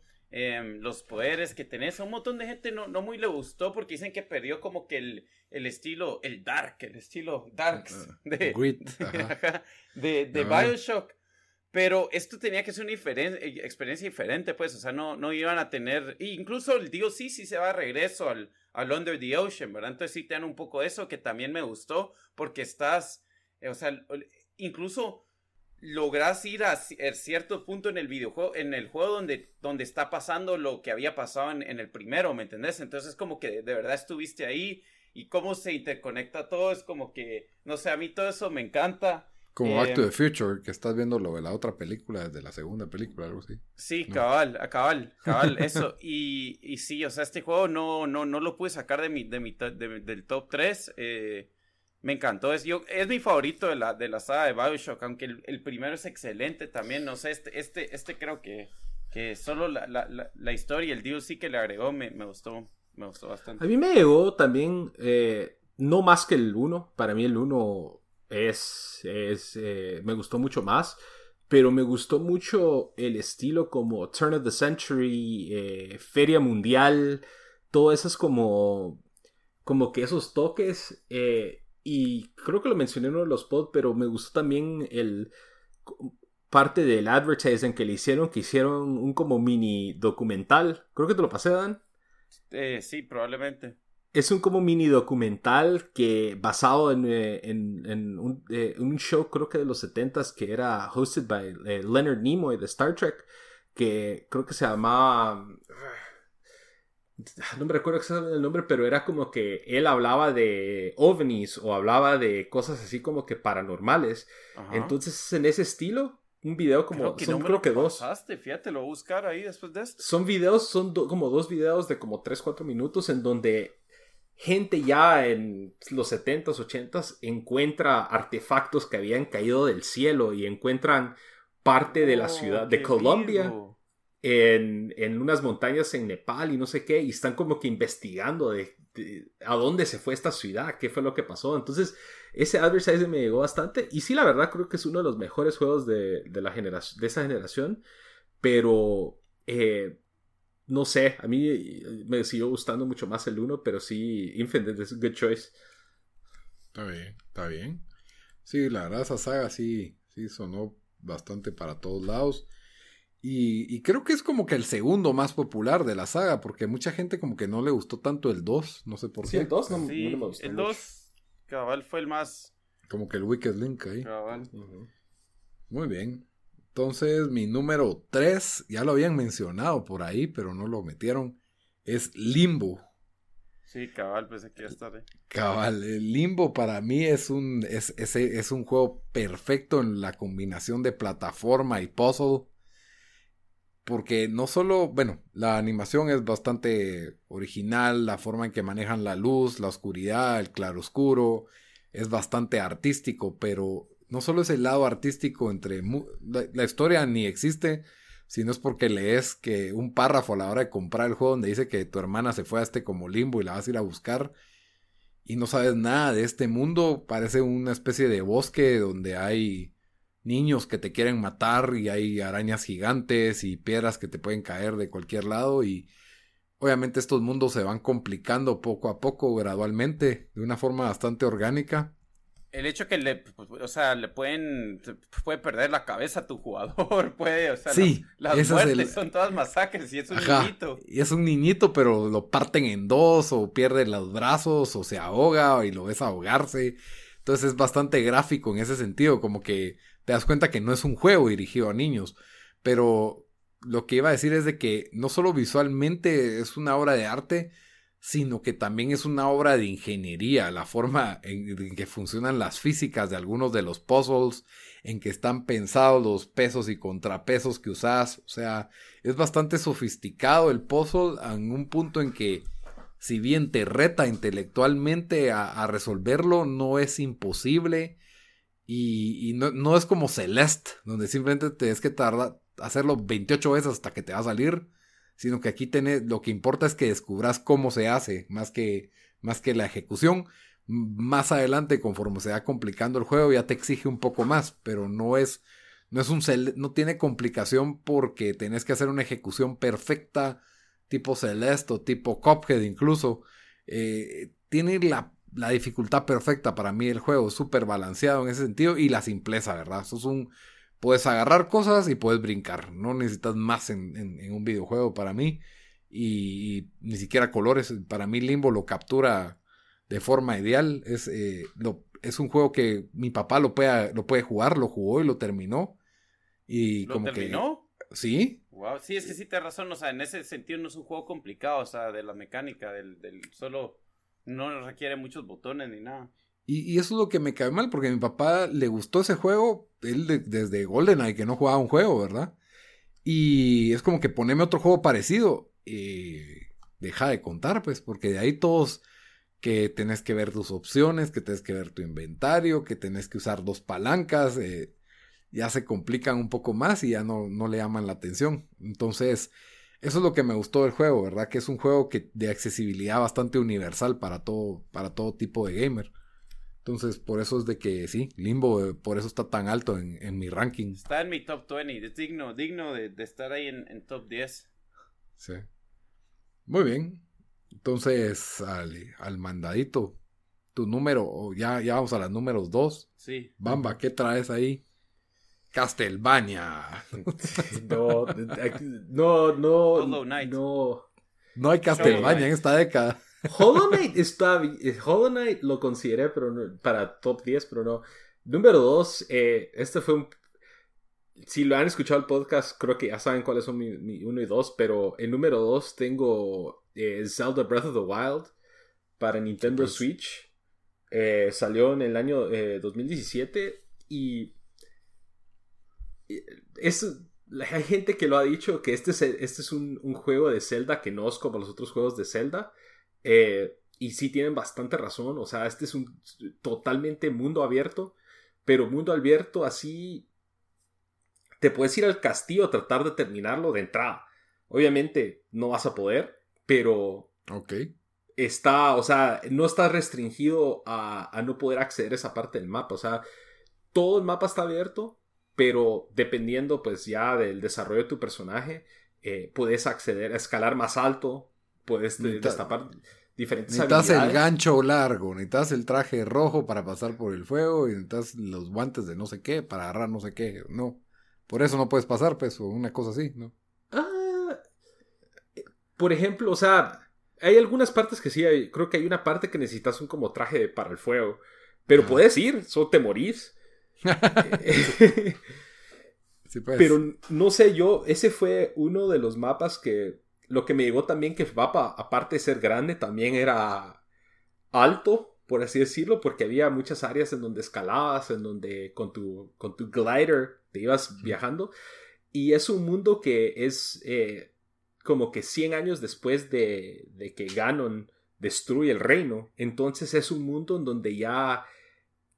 ¿Cómo se miraría Hyrule después de que la naturaleza lo, empezara como que a consumir después de 100 años de destrucción? Entonces vas a diferentes partes de Hyrule que para los fans de Zelda tal vez lo vieron en otros juegos destruidos o ya con la naturaleza ah, absorbiéndolos. Pero no sé, yo creo que es de las pocas experiencias de... Y, en realidad la historia no te la dan así como que... No es como un Witcher o un Assassin's Creed Odyssey en donde la historia... Eh, hay twists y personajes y estas otras cosas, sino la historia la tenés que ir armando en lo que vas descubriendo cosas eh, en, el mapa. Entonces, eh, no sé, o sea, yo nunca había sido fan de Zelda. Y yo creo que ninguno, nosotros en el pod no somos muy a mí sí me encantó Ocarina of Time. Es el, bueno, y es el único Zelda que he jugado.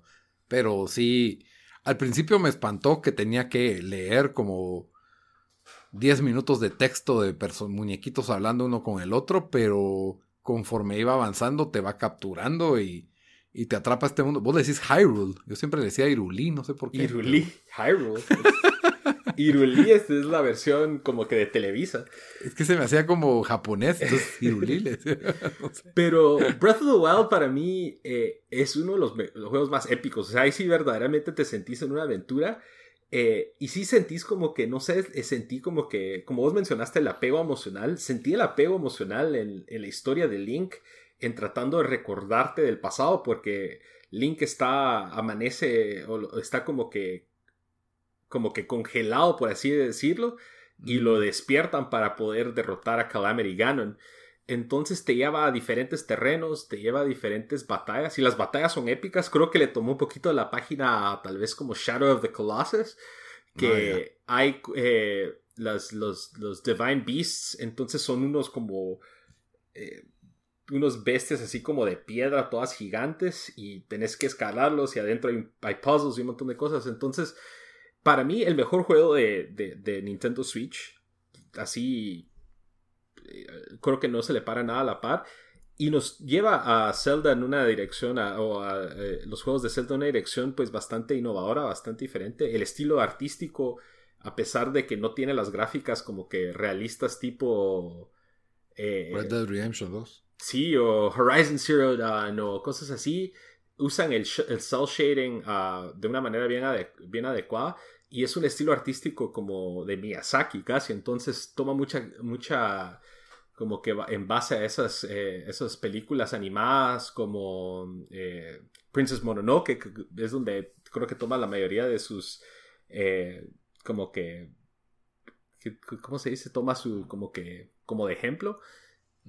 Pero sí, o sea, la verdad, uno de los, los, juegos más épicos, el soundtrack increíble. De hecho, pongo soundtrack cuando estoy trabajando. A veces. Pero sí, una de las experiencias más satisfying que sentí yo en un videojuego, entre el arte, entre la historia, entre el gameplay, entre los puzzles, aunque hice trampa en algunos puzzles porque sí estaba medio yuca.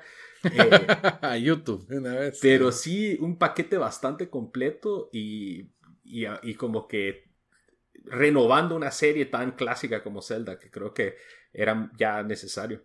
Sí, a mí me pica por jugar ese juego. Eh, incluso pensé comprarme el, el, el, Switch para ahorita para Black Friday y después miras que el descuento que te dan es como 10 dólares. 5 dólares. Nintendo nunca, nunca le da descuento a nada. Y para que sea un Switch Lite encima de Sí, cabal. Entonces dije, no, mejor no. Mejor me compro ropa de tenis y me espero comprar el Switch. Y sí, y, y, y este juego fue universalmente eh, eh, beloved por todos los reviewers y los jugadores. O sea, creo que fue uno de los mejores juegos de, de ese año, si no... Eh, sí, con, y salió el mismo año que Mario Odyssey, ¿o no? Creo que sí. 2017, 2017 mal, fueron estos dos, que fue el año, The Year of the Switch. Cabal. Muy bien. Y Dan, tu número dos. Bueno, mi número dos, o es tu número dos o, tu número uno, eh, Red Dead Redemption, me lo guardo. Eh, guardalo, guardalo. y mi número dos es Grand Theft Auto 5. Que no puedo creer que no estuviera en ninguna lista aquí. Yo está en mi 7. Yo, no lo yo no lo jugué. Está en mi 6. No en el top 5, pero estaba número 6, ahí lo mencioné, 7 era, 7 Así, a la carrera lo mencionaste, pero sí. No, pero debería estar en el top 5, pues. Es el mejor juego de Grand Theft Auto que ha salido. Es que sí, pero no me hizo sentir lo mismo que me hicieron. En... No me quiso como me quisieron los otros 5 juegos. Vice City también. No, no, yo digo los top 5 en mi lista. Y sí, o sea, Vice City, si me decís GTA, lo primero que se me viene a la mente es Vice City. Incluyendo después de jugar GTA 5, ¿verdad? Entonces. Sí, eh, pero al, mismo tiempo GTA 5 es como que, bueno, fue el Grand Theft Auto encima de fue el, punto máximo del Xbox 360, el PlayStation 3. Incluso, pues, así se despidió la consola. Básicamente, ¿verdad? Eh, es una ciudad que simula ser Los Ángeles así súper abierta. Al mismo tiempo corrigieron un montón de, de, fallas que tenían, digamos, en San Andreas con tener mapas tan masivos y, y la falta de agilidad. Creo que agarraron bastantes cuestiones del gameplay de Grand Theft Auto 4, pero le dieron una buena historia y buenos personajes y un buen guion. Eh, estos personajes te apegabas a ellos, querías saber, escoger cada uno de ellos. Eh, un loco como Greg, el otro que parecía a Tony Soprano y por supuesto, sí. Trevor, Trevor, era loco. Ah, sí, perdón, Trevor. Trevor, era loco, tienes razón. Y mm, entonces estos distintos personajes te dan distintas facetas de, de una historia que se entrelaza, ¿verdad? Entre los mundos de la, de la mafia y al mismo tiempo pues tienen ese factor de absurdez y comedia que tiene Rockstar. Eh, escenas de acción over the top eh, de las cuales pues sos parte desde un super asalto a camiones eh, blindados, así tipo hit, como brincar en moto para caer encima de un tren persiguiendo un avión. No a sé. Tener que correr una maratón o no sé qué. un triatlón. un triatlón. un eh, triatlón y, de ahí botar una casa, perseguir a un tipo que se está robando un barco. O sea, tiene cosas de bastante, digamos que exageradas y absurdas. Que, que muy, al, muy al estilo Rockstar y por supuesto siempre con la fórmula de, de Grand Theft Auto, ¿verdad? Y, digamos que pues todo mejora entre las gráficas de la, variedad de carros que hay, la variedad de motos, el control, la variedad de armas y no sé. O sea, es la combinación perfecta en un juego en que puedes agarrar solo para, para chingar en la ciudad. Y, y también pues tiene una show historia, ¿verdad? Súper envolvente la historia. Y pues tiene el otro aspecto que yo no lo aproveché, que es el, online gaming, ¿verdad? Pero la verdad yo sí, ahí sí ando entre yo. Pero sí, sí, creo que si lo hubiéramos jugado, tal vez es tal vez entre nuestros cinco o algo así, porque o sea, la gente que le metió horas de horas todavía lo juega en ese, ese online mode. Cabal. Entonces, sí, Grand Theft Auto 5 para mí sí tiene que estar. Solo una cosa voy a mencionar, lo que más me da risa o sea, que te das cuenta el detalle que Rockstar tiene para sus juegos.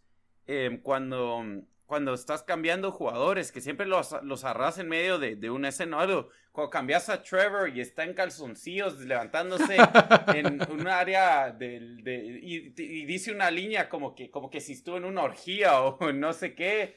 O, o amanece lleno de sangre, como que si mató a alguien y no se recuerda qué pasó. O sea, No, y es bastante fuerte. Te, te usan a Trevor para torturar a otro cuate y uno escoge con qué lo tortura y cuánto ah, le sí, pega. se me olvidó, sí. Sí, esas son escenas así como que bastante fuertes. Eh, sí, como vos decís, y, y de ahí pues que tu hija está en una película creo que medio porno y la vas a Ah, sacar sí, de ahí. Entonces, no sé, eh, Grand Theft Auto tiene como que llena un checklist de lo que debe tener un videojuego y, y lo pasa por, por bastantes, así con, con las mejores notas, incluso, perdón, en, mucha- en muchas páginas era un 10. Entonces, sí, Grand Theft Auto 5, y a, y a mí me gustó bastante Grand Theft Auto 4, yo no era como que estaba esperando tanto de este Grand Theft Auto. Pero, pero sí, este mejora en todo lo que, lo que habían hecho con el 4 y como dijo Daniel, se despide de la generación, es el, La verdad, el apogeo. Ajá. No voy a decir, pero ahí después lo digo. Ah, ok, ok. Bueno, entonces esa fue mi número 2 y nos vamos a los número número 1. Que ya todos podemos adivinar el de cada uno, creo. Sí, cabal Bamba, ¿qué te es? Bueno, como dijo Dan, bastante predecible, pero para mí, número uno, mejor juego de esta década y tal vez uno de los mejores de toda la historia es The Witcher eh, 3 Wild Hunt.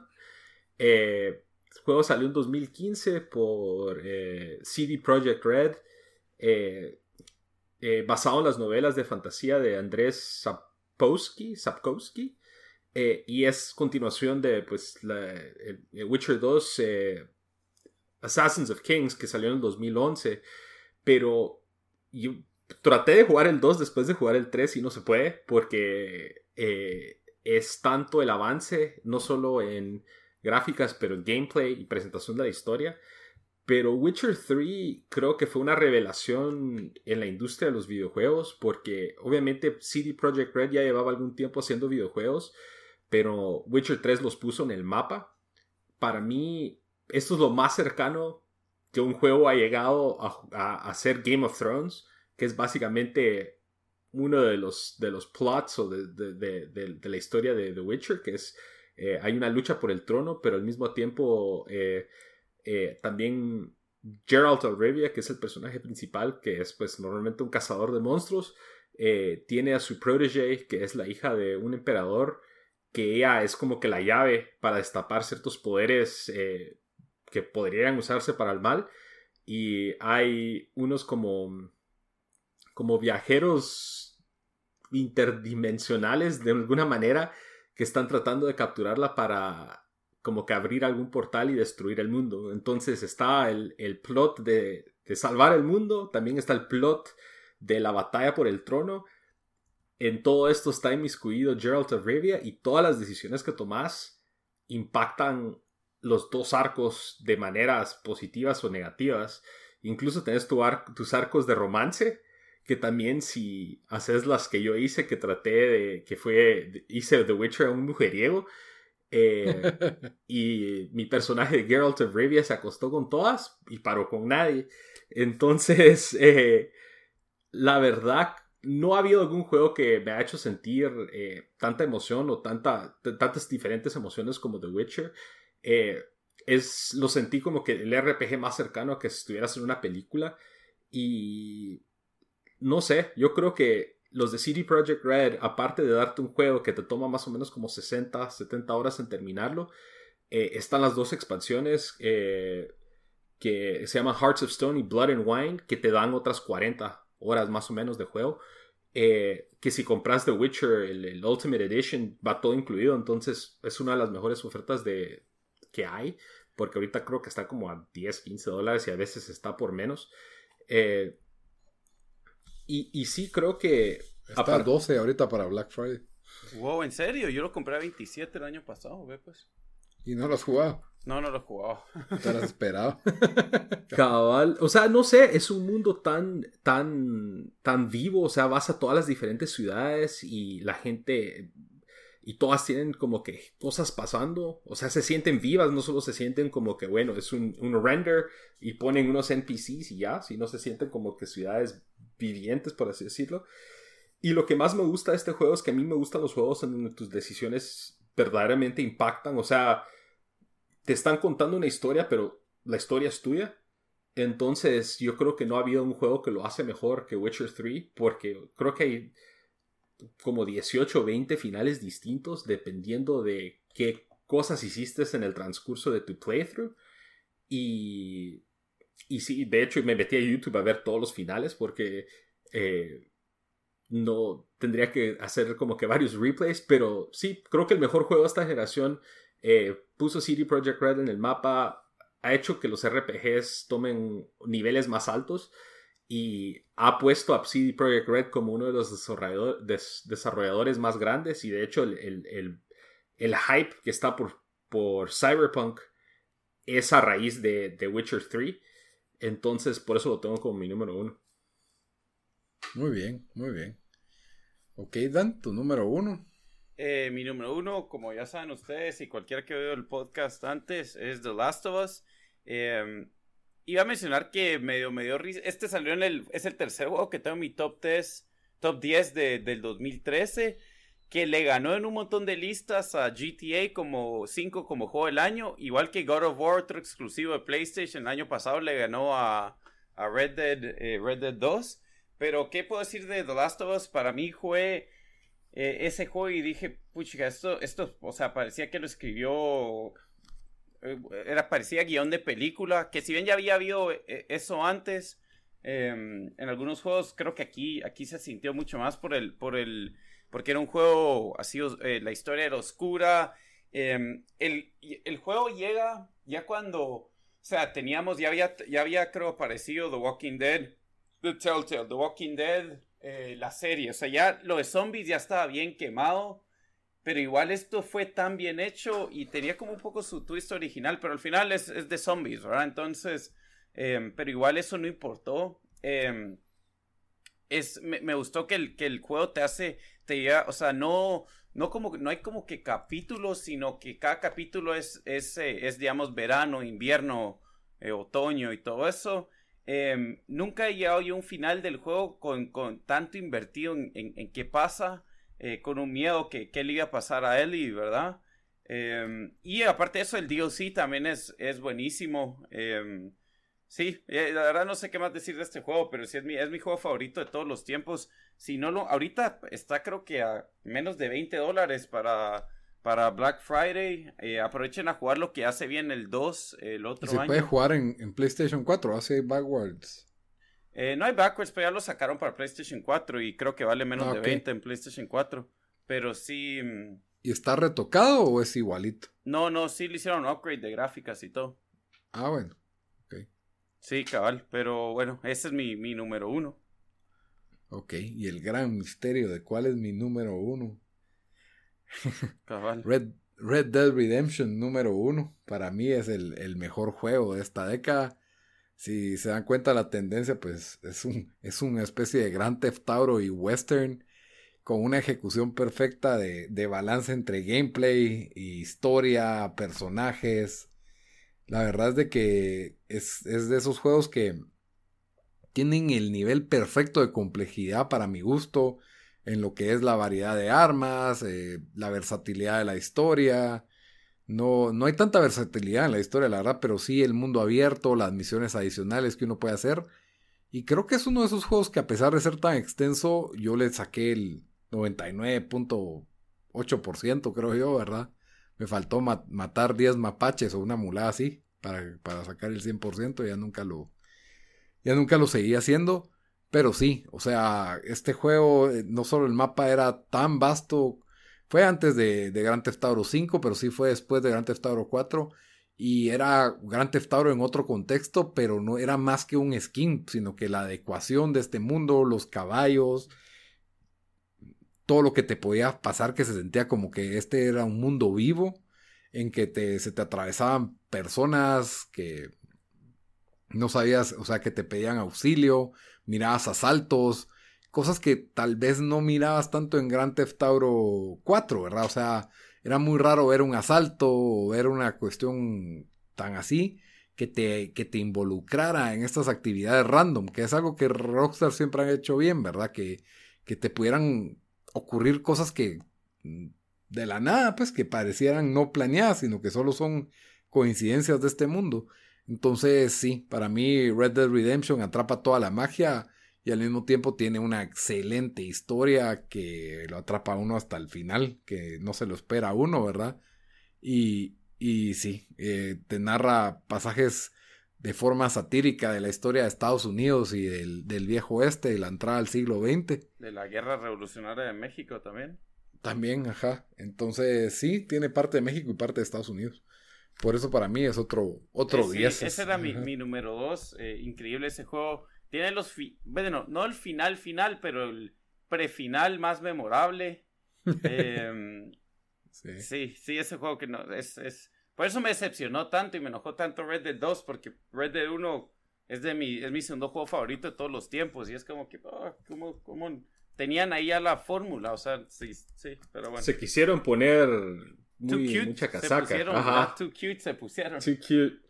Cabal. Bueno, pero es que ellos no contaban con que alguien se iba a poner a armar una bolsa 25 horas antes de empezar a jugar si la lo historia, pones en el yo le di 100% a Red Dead como, como millones de otras personas, o sea.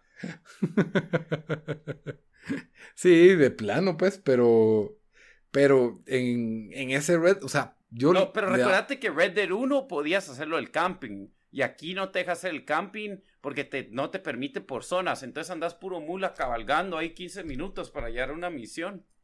Le da autenticidad, pero al mismo tiempo no es eso. O sea, sí puedes hacerlo del camping, pero tenés que upgradear tu casa. Es una onda así.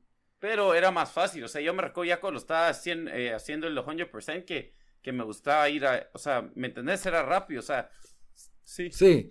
No, aquí te deja ir a ciertos sectores del mapa, no es así como que de aquí para allá y de allá para acá, haciendo un clic en el mapa, pero es para que no se sienta que estás jugando Star Trek. Esa era la idea de los de Red Dead Redemption 2, de, sí, de no querían, hacer el auto. Que, querían hacer el Oregon Trail, donde te tomaba seis meses ir de California a Oregon. cabal, cabal. Pero, y te enfermabas en el camino y te morías en el camino y te regresaban todo lo que habías avanzado. Cabal. Pero sí, Red Dead Redemption para mí el mejor juego de la, de la década. Bueno, o sea que nos echamos un quick read through cada uno de su top 10 antes de, de irnos Va. a, A dormir. cabal a dormir. ok. Eh, dale, Bamba, porque vos Ok. empezaste. Número 10 tengo Magic the Gathering Arena eh, para PC. Número 9 Into the Breach. Están todos los sistemas. Número 8 Apex Legends. Eh, número 7 Assassin's Creed Odyssey. Número 6 Alan Wake. Número 5 eh, Elder Scrolls eh, 5 Skyrim. Número 4 Mass Effect 2. Número 3 Fire Emblem Awakening. Eh, número 2 Legend of Zelda Breath of the Wild. Y número 1 Witcher 3. Está bueno. Entonces voy yo. Eh, número 10, South Park The Stick of Truth. Número 9, Bar Ba- Barkman, ¿verdad? Barkman Arkman City. Batman Arkham City. Número 8, Apex. Eh, número 7, GTA 5. Número 6, Heavy Rain. Número 5, God of War. Número 4, eh, Go- bueno, God of War el último, el de este año, ¿verdad? Eh, número 4, The Walking Dead Telltale Season 1. Número 3, Bioshock Infinite. Número 2, Red Dead Redemption 1. Y número 1 es The Last of Us. Muy bien. Y mi top 10 es Halo 5, Red Dead 2, eh, Walking Dead, Telltale, Brothers, A Tale of Two Sons, eh, Valiant Hearts, The Great War, PUBG, FIFA 10, Limbo, GTA 5 y Red Dead Redemption. Se me olvidó decir el número la par de cada uno, pero ahí denle rewind y la pueden escuchar otra vez. Y Hagan la Apuntan. matemática. Apuntan ustedes. Pero bueno, espero que les haya gustado el episodio de hoy. Es el primero de una serie que vamos a tener de lo mejor de la década. Entonces, ahí le dejamos por lo menos el top 10 de mejores videojuegos de la década. Eh, Cuéntenos cuáles tuvieron en común. Ahí estamos en, redes sociales y cuáles creen que dejamos de fuera. Ya saben que nos pueden comentar. Eh, ¿Quieren darle, tenés alguna recomendación para esta semana, Dan? Eh, ¿Ustedes tienen, sí o no? Yo sí tengo. Ah, sí, ¿Yo? de si va Bamba primero.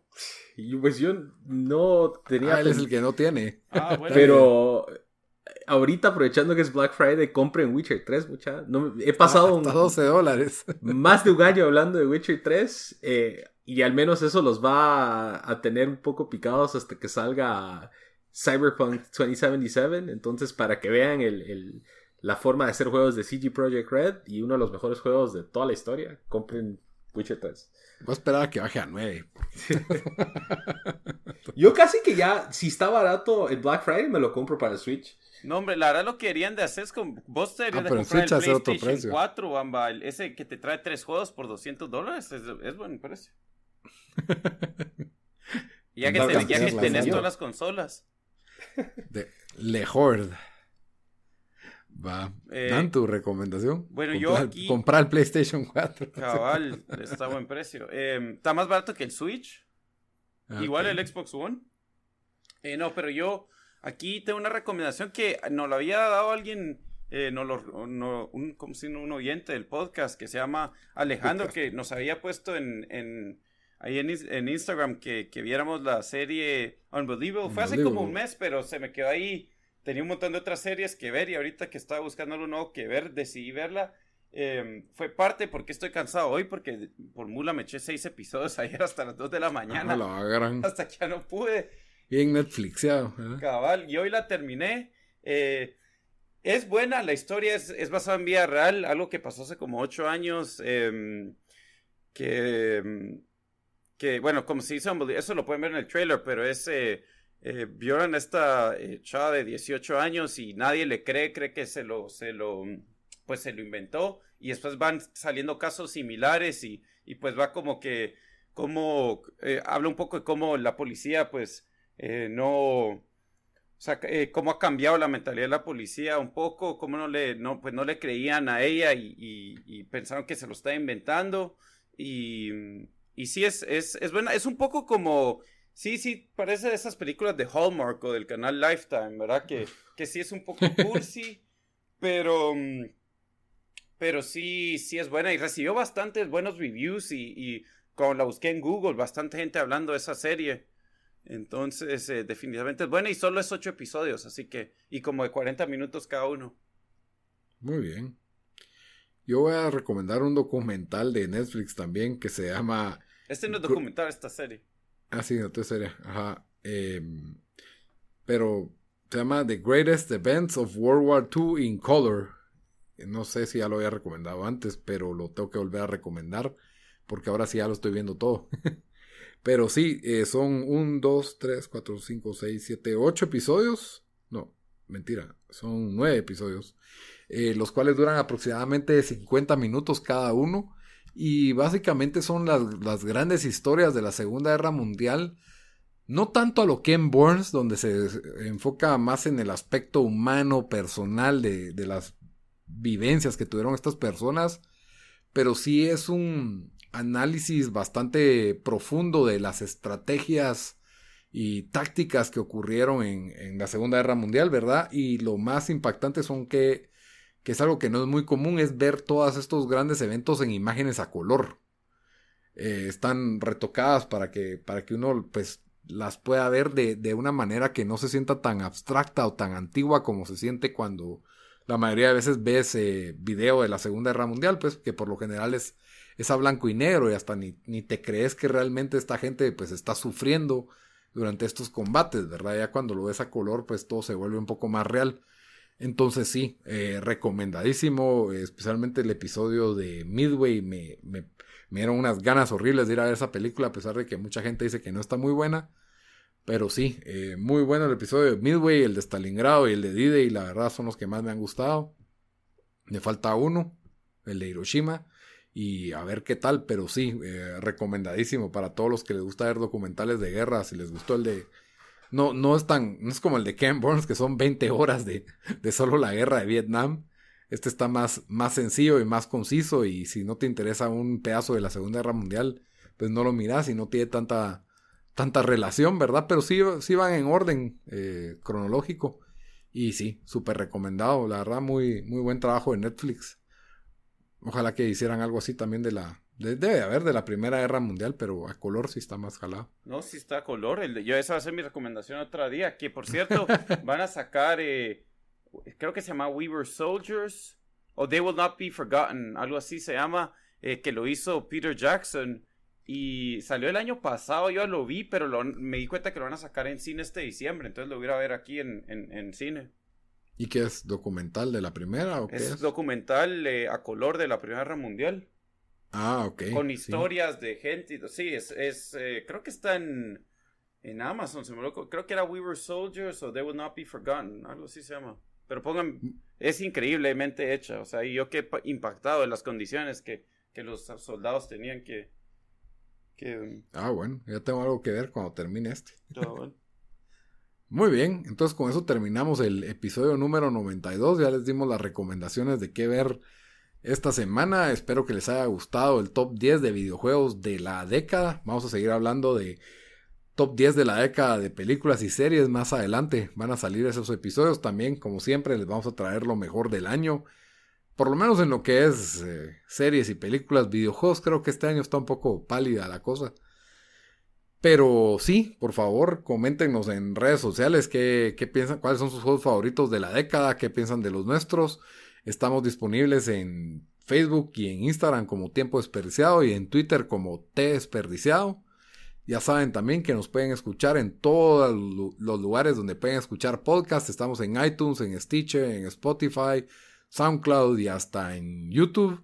Si se me fue alguno, ahí me recuerdan. Y solo nos buscan como Tiempo Desperdiciado. Y ahí terminamos. Hasta la próxima, muchachos.